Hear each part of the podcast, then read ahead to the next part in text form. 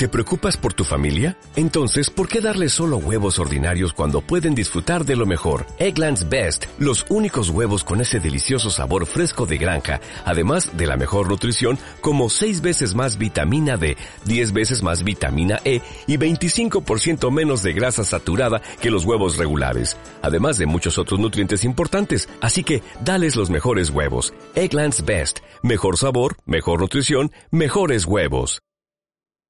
Hola, muy buenos días. Seguro que has oído hablar de la batalla de Waterloo, que la traducción sería algo así como aguarlo, ¿sabes? De Waterloo. Bueno, en el papel pintaba bastante mejor la broma, ¿eh? Da igual. La cosa es que allí, por fin, se consiguió que Napoleón dejase de dar el coñazo por toda Europa. Pero lo más gracioso de todo es que al tipo este ya le habían exiliado a la isla de Elba, que está así por cerca de Italia quitándolo de emperador y todo. Lo que pasa que el pobre no pillaba las indirectas y volvió otra vez para Francia. Y aquí es cuando ocurrió lo que te voy a contar.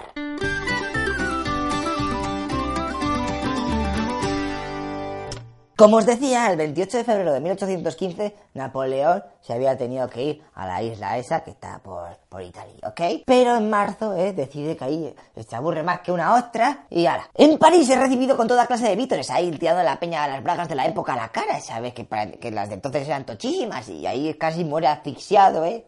un desastre habría sido, no sabes. Y claro, los países que la habían derrotado en la batalla de las naciones de Leipzig, eh, que está en Alemania, pues fliparon. ¿Qué cojones hace este tío otra vez aquí? ¿No aprendéis o qué pasa? Recordad que la batalla esta que os acabo de contar, que tiene por cierto hay un monumento todo guapo ahí, había ocurrido en octubre, o sea que tan solo habían pasado seis meses y el tío este otra vez estaba dando el collazo. Ah, y entre otras cosas, Napoleón perdió esta batalla porque ya casi no le quedaban hombres, mientras que el enemigo tenía pues como medio millón ahí de ejército. Entonces, ¿qué se cree el flipado este? ¿Que en menos de medio un año la peña va a empezar a parir a saco y va a tener un ejército tipo Star Wars? Madre mía, ¿eh? ¿He visto lo que hace ver demasiada tele? Que luego te flipas, te flipas. Bueno, vamos a ver qué tal le fue. Su táctica era sencilla, había que atacar a la de ella para que las demás naciones no tuvieran la oportunidad de reagruparse y formaron de nuevo un macro ejército ahí tochetado de la leche. La verdad es que Napoleón podía conseguirlo, ¿eh? Contaba con el mejor ejército de la época, sus unidades estaban experimentados al máximo, ¿eh? Porque habían estado dándose leches eh, en África, eh, casi en Rusia, en Moscú, estaba ahí al máximo, ya estaban ahí con todos los galones puestos. Y, quieras que no, Napoleón era bastante buen estratega, ¿sabes? Eh?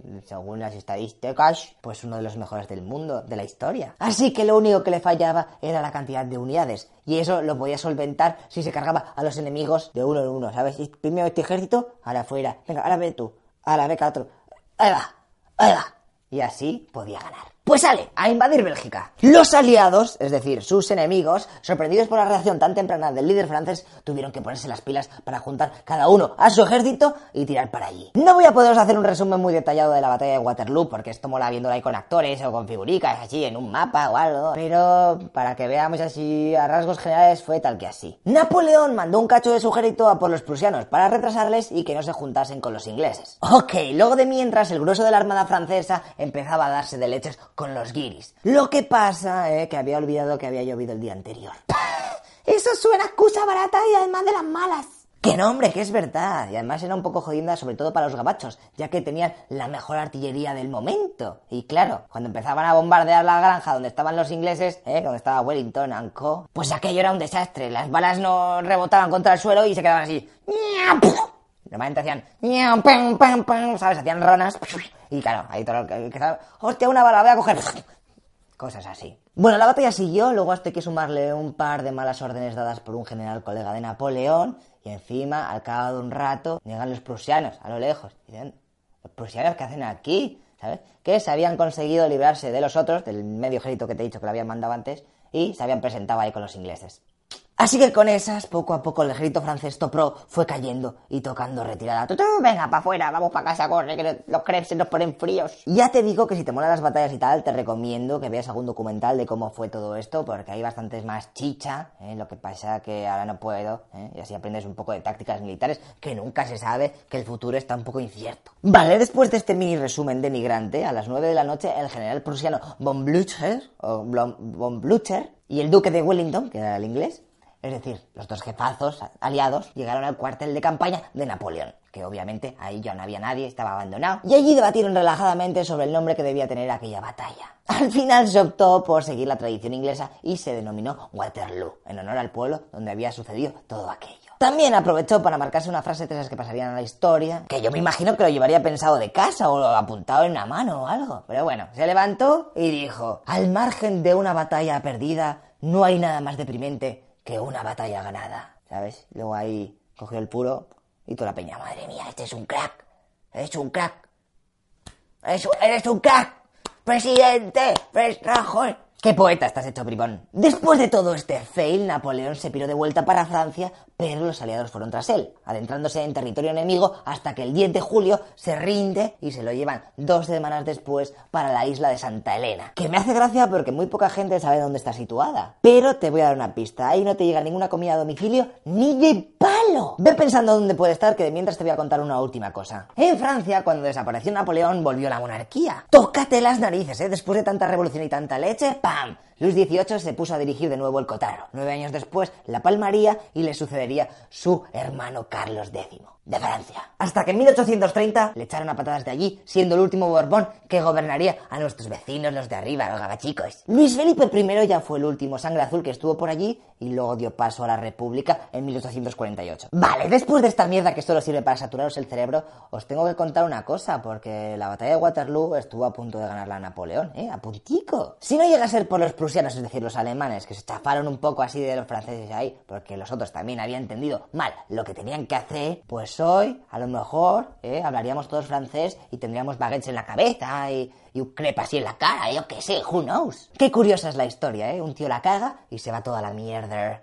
Me parto el culo. Ok, ya os he dado tiempo para pensar lo de la isla de Santa Elena, ¿eh? en donde Napoleón pasó seis años todo jodido, todo el rato quejándose porque le dolía el estómago, no sé qué. Él murió después de contar sus memorias y todo, porque los dineros son los dineros, chaval. En 1821, a la edad de 51 años, miau miau, Napoleón, que te vas al otro barrio. En principio se creyó que su muerte fue por culpa de un cáncer de estómago, pero recientes investigaciones realizadas a base de un cabello suyo que fue guardado en un sobre sugieren que fue envenenado poquito a poco. Poquito a poco voy demostrando. Y que por eso se quejaba tanto del estómago, ¿sabes? En verdad que estaba, me, me estoy jodiendo, hijos de puta, que me habéis puesto la comida. Venga, la hostia. Luego lo incineraron y ahora está enterrado en el Palacio Nacional de los Inválidos de París. Bueno, no está enterrado, está así en una caja todo guapa, así marroncica o no sé qué color era, ya no me acuerdo. Pero ya vale de aprender porque es el momento de saber dónde cojones está la isla esa de las narices. Y la respuesta es...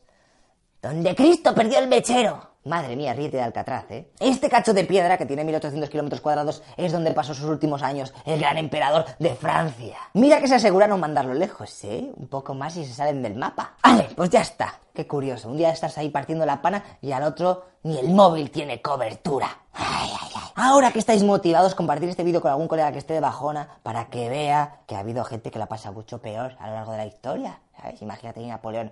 Bueno, ¿y qué hago? Pues yo qué estoy aquí todo rayado. Que el tiempo lo cura todo, tío. Bueno, no sé que te envenenen, ¿eh?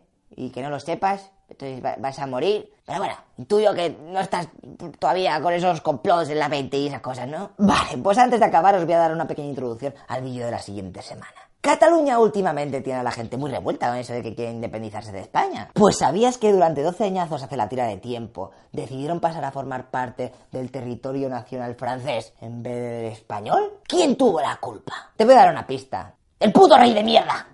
Si es que al final a la gente le toca las narices, pues se termina cansando y pasa lo que pasa. ¿Es normal? Bueno, ya os lo contaré con más detalles, ¿eh? Que es que esto ya te digo que es, la, la. Venga, tíos. Hasta luego, loco pizzas.